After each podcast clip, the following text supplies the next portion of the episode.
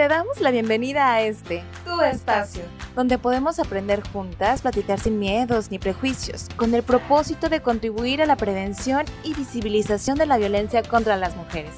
Esto es Voces Violetas, una producción de Gobierno del Estado a través del Instituto Colimense de las Mujeres, apoyado por el Indesol en su programa PAIMED. Hola, bienvenidas a Voces Violetas, un espacio para ti, un espacio para todas. Esta es una producción de Gobierno del Estado a través del Instituto Colimense de las Mujeres, apoyado por el Indesol en su programa PAIMEF. Yo soy Cire González y el día de hoy vamos a hablar de educar para empoderar. Para dar inicio a la conversación, voy a presentar a mis compañeras. Hoy me acompaña. Hola, soy Iber Celeste Guzmán. Ceci. Me siento muy afortunada de que estén nuevamente aquí conmigo. Y bueno, bienvenidas chicas, ¿cómo están? Hola, yo muy contenta de que me hayan invitado nuevamente. Muchas gracias.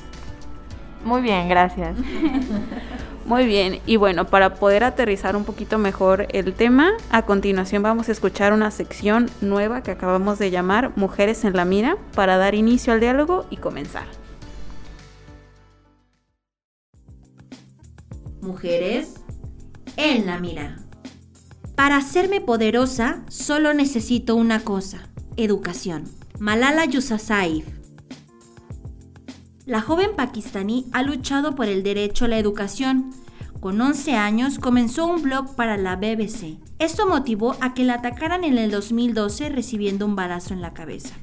Malala es actualmente mensajera de la paz de la ONU, nombrada por su secretario general, Antonio Guterres quien destacó el papel que desempeña la joven pakistaní en la defensa de los derechos de las niñas y las mujeres en situación de vulnerabilidad, así como también la inspiración que su figura y su obra representan en todo el mundo.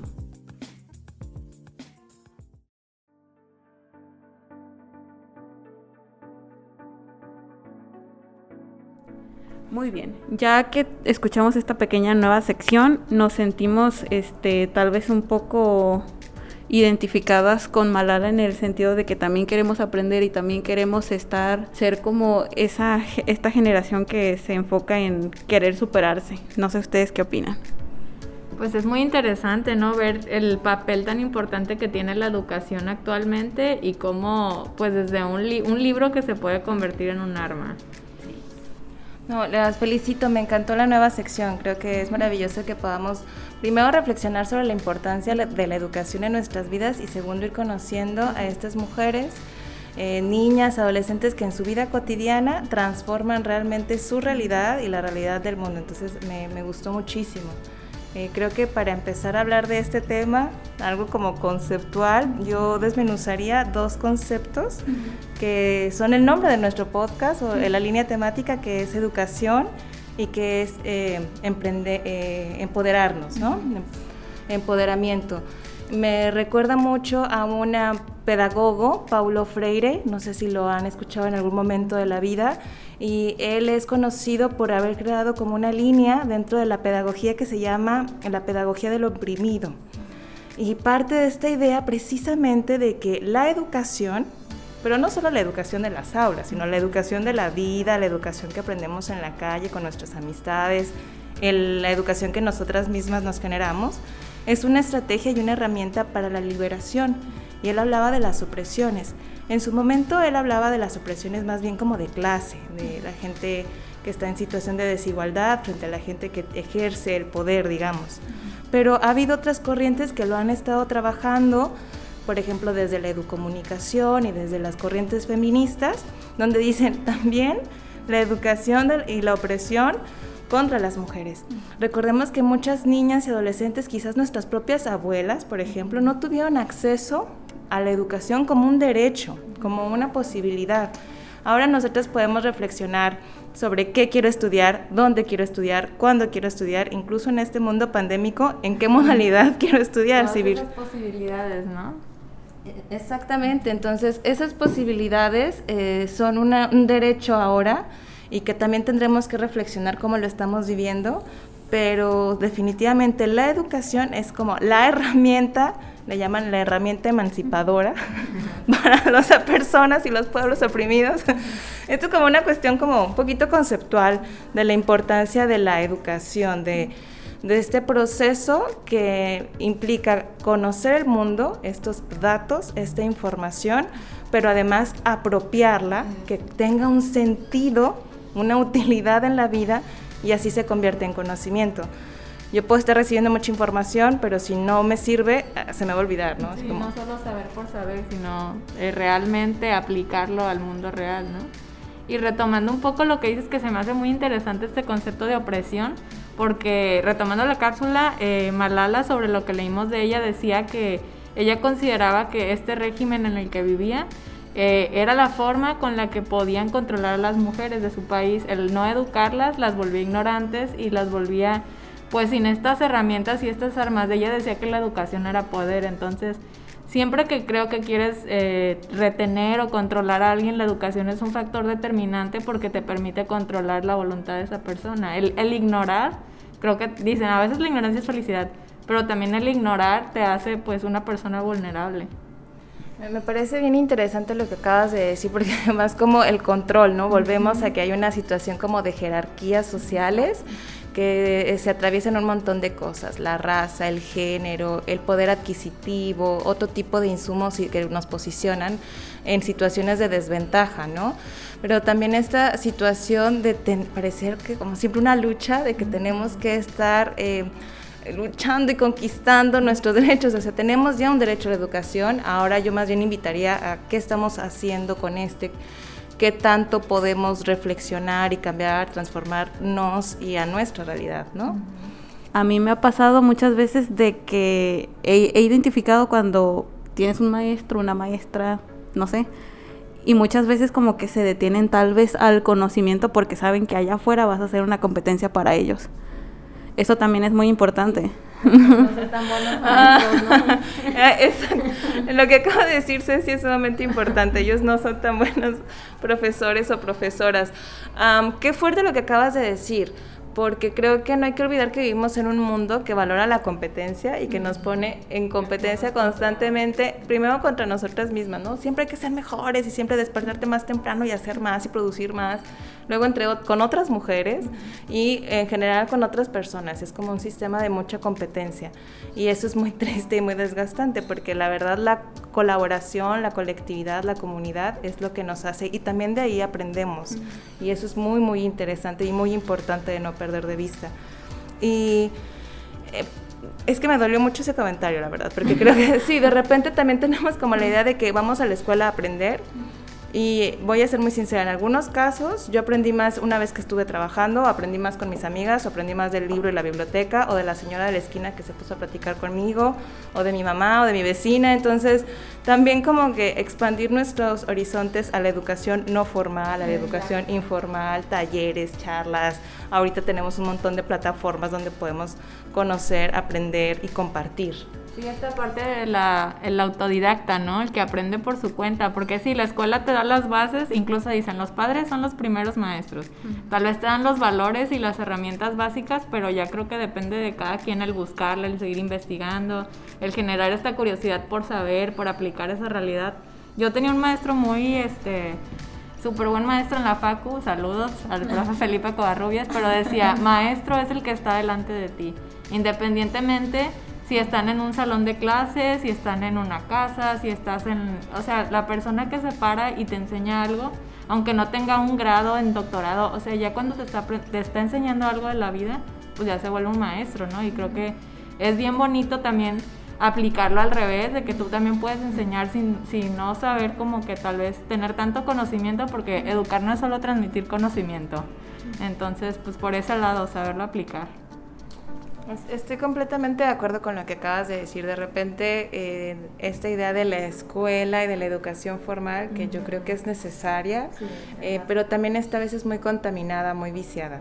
Entonces, creo, me detonó algo, más que a veces el proceso de aprendizaje, el desaprender. Es decir, a veces aprendemos una serie de cosas y qué es lo que nos pasa muchas veces cuando queremos estar apoyando en ciertos movimientos sociales, cuando nos identificamos con el feminismo o nos identificamos con otro tipo de movimientos y corrientes, tenemos que desaprender, así como años. De, de que costó aprender eso, ahora saber que pues va para atrás, ¿no? a borrar el disquito. Exactamente, y eso es necesario. Tengo una amiga que es filósofa que dice es sanidad mental, es decir, es como lavarnos constantemente. Exactamente. Y ah, bueno, este, retomando un poco de lo que dice Ciber, de la parte de desaprender, pues también desaprender cuando pues vas a la escuela, te enseñan de una manera y tal vez no buscas un poco más allá.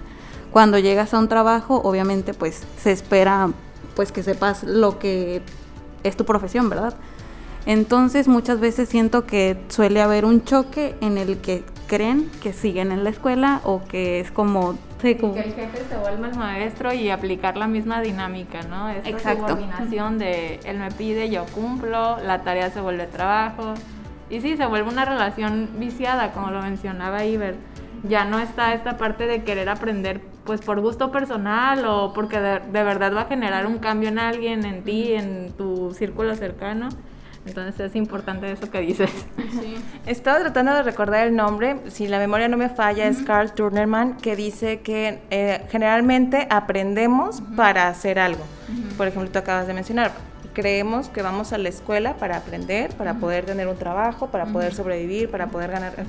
Y dice, lo ideal sería aprender para la vida aprender para vivir. Entonces, en ese proceso, cuando nos cambia ese chip, ya no voy a la escuela de 7 a 2, ya no hago, la, voy hago las tareas nomás para pasar o sacar 10, ya no saco el título nada más para eh, ir a trabajar, que todos esos son privilegios también dentro eh, en este mundo en el que vivimos, sino aprendo a conectarme conmigo misma, aprendo a conectarme con la naturaleza, todo el toda mi vida estoy aprendiendo, toda mi vida estoy enseñando, que era lo que tú decías, y así.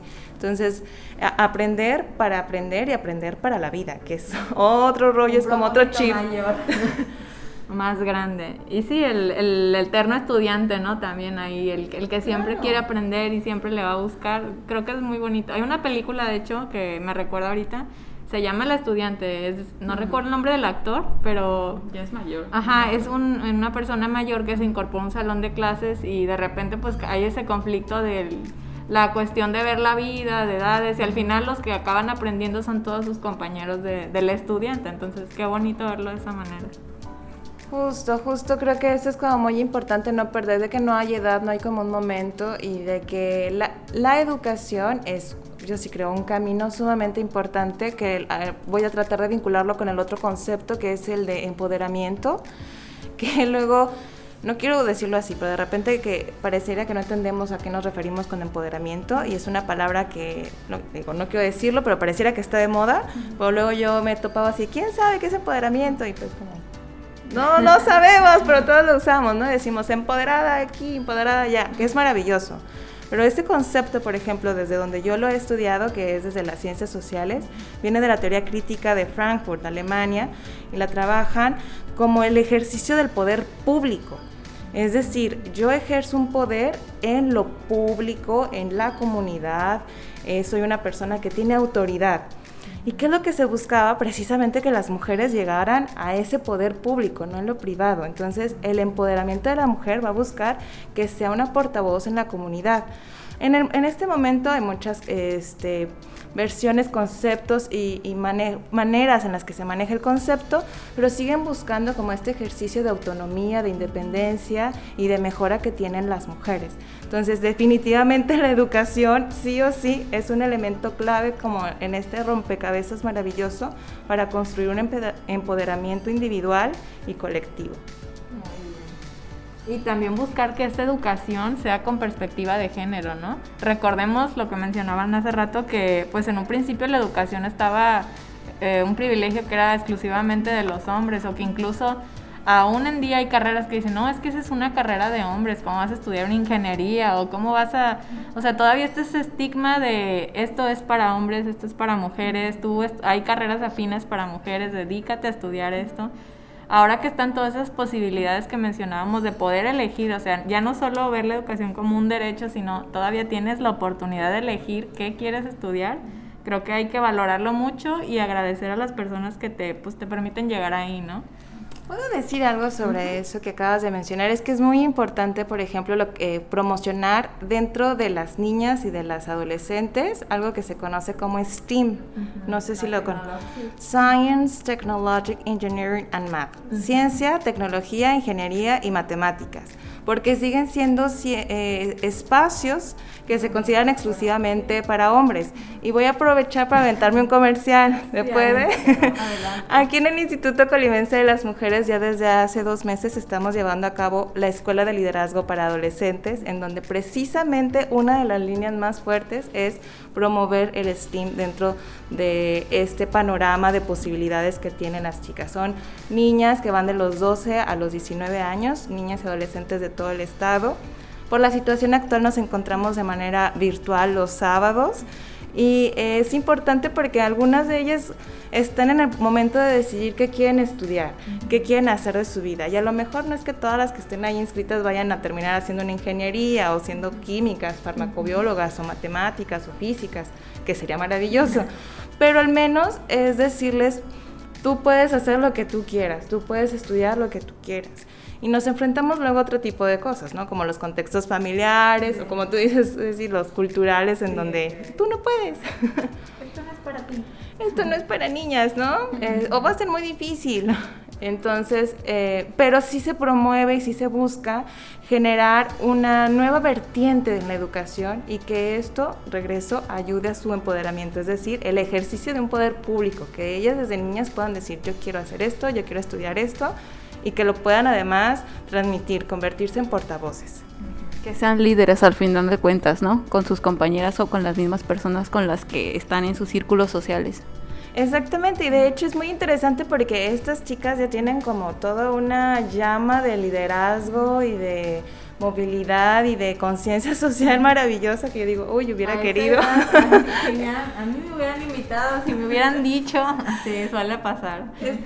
pero es muy bonito porque sí veo, yo sí veo como este trabajo que se da en bola de nieve, en donde esperas y deseas que de repente una piensa, es que lo que yo hago pues a nadie le importa, ¿no? No, pero es como cada granito que se vaya haciendo tiene un efecto como bola de nieve.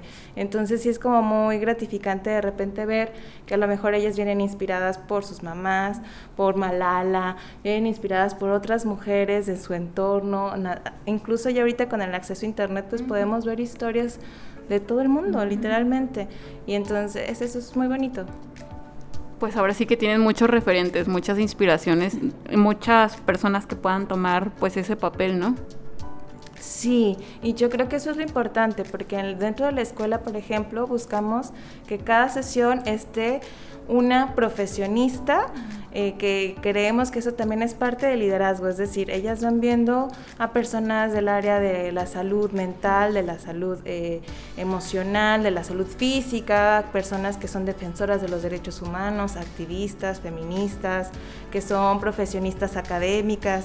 Y también hemos tenido, por ejemplo, específicamente con las sesiones de STEAM, la promoción de ingenieras que trabajan en la industria, entonces cuentan su experiencia y eso también es como muy, muy enriquecedor, bueno, no solo para las chicas, que espero que les guste a ellas, pero para mí, por ejemplo... Sí, bonito, ¿no? Ver todo eso. En algún, este, en algún punto de mi vida me tocó ser parte como, pues no del, del comité evaluador, pero sí ser testigo de proyectos de Technovation, este evento que se hace también para niñas, que las involucra con la tecnología, la informática, todas estas cuestiones. Y qué bonito ver que ya al menos ellas tienen como ese puntito ahí de que también lo pueden hacer, ¿no? Porque incluso yo me remonto a mi adolescencia, a mis años de tener que elegir la carrera y pues ni siquiera estaba ahí, o sea, ya el simple hecho de ser conscientes de que hay unas mayor posibilidades de qué elegir para estudiar, pues es muy importante. Sí, yo aquí nada más, no, no quiero irme como al otro extremo, pero aunque estoy muy contenta y muy entusiasmada con este modelo que nosotros traemos desde el Instituto Nacional de las Mujeres, desde Girl Up, desde UNICEF, pues también que hay un montón ahorita de niñas, eh, hablando específicamente con esta mirada de género y esta mirada feminista de niñas y adolescentes que no tienen acceso a la educación que, que, con las brechas digitales y la obligatoriedad del internet y el teléfono inteligente y la tableta y la computadora y la televisión para poder acceder a clases, muchas han quedado rezagadas. Entonces yo creo que sí, hay, no hay que perder como el dedo en el renglón de seguir motivando a las lideresas, a las adolescentes que tienen ese espíritu innovador en cuanto a la tecnología, la ciencia, en cuanto al deporte y un montón de otras disciplinas, pero no como no, olvidar, exacto, como que todavía jalamos todas juntas y a lo mejor ahorita avanzamos un poquito acá, pero habrá que regresar y buscar otras estrategias para que realmente este derecho emancipador, liberador, maravilloso, es que es muy bonito aprender, te cambia la vida literalmente. Muy bien.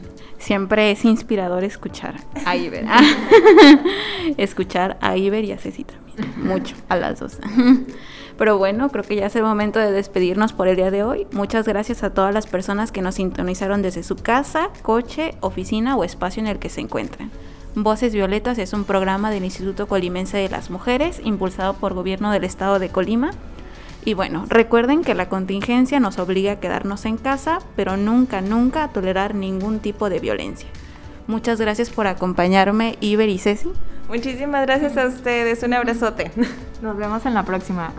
Nos escuchamos en la siguiente emisión. Adiós.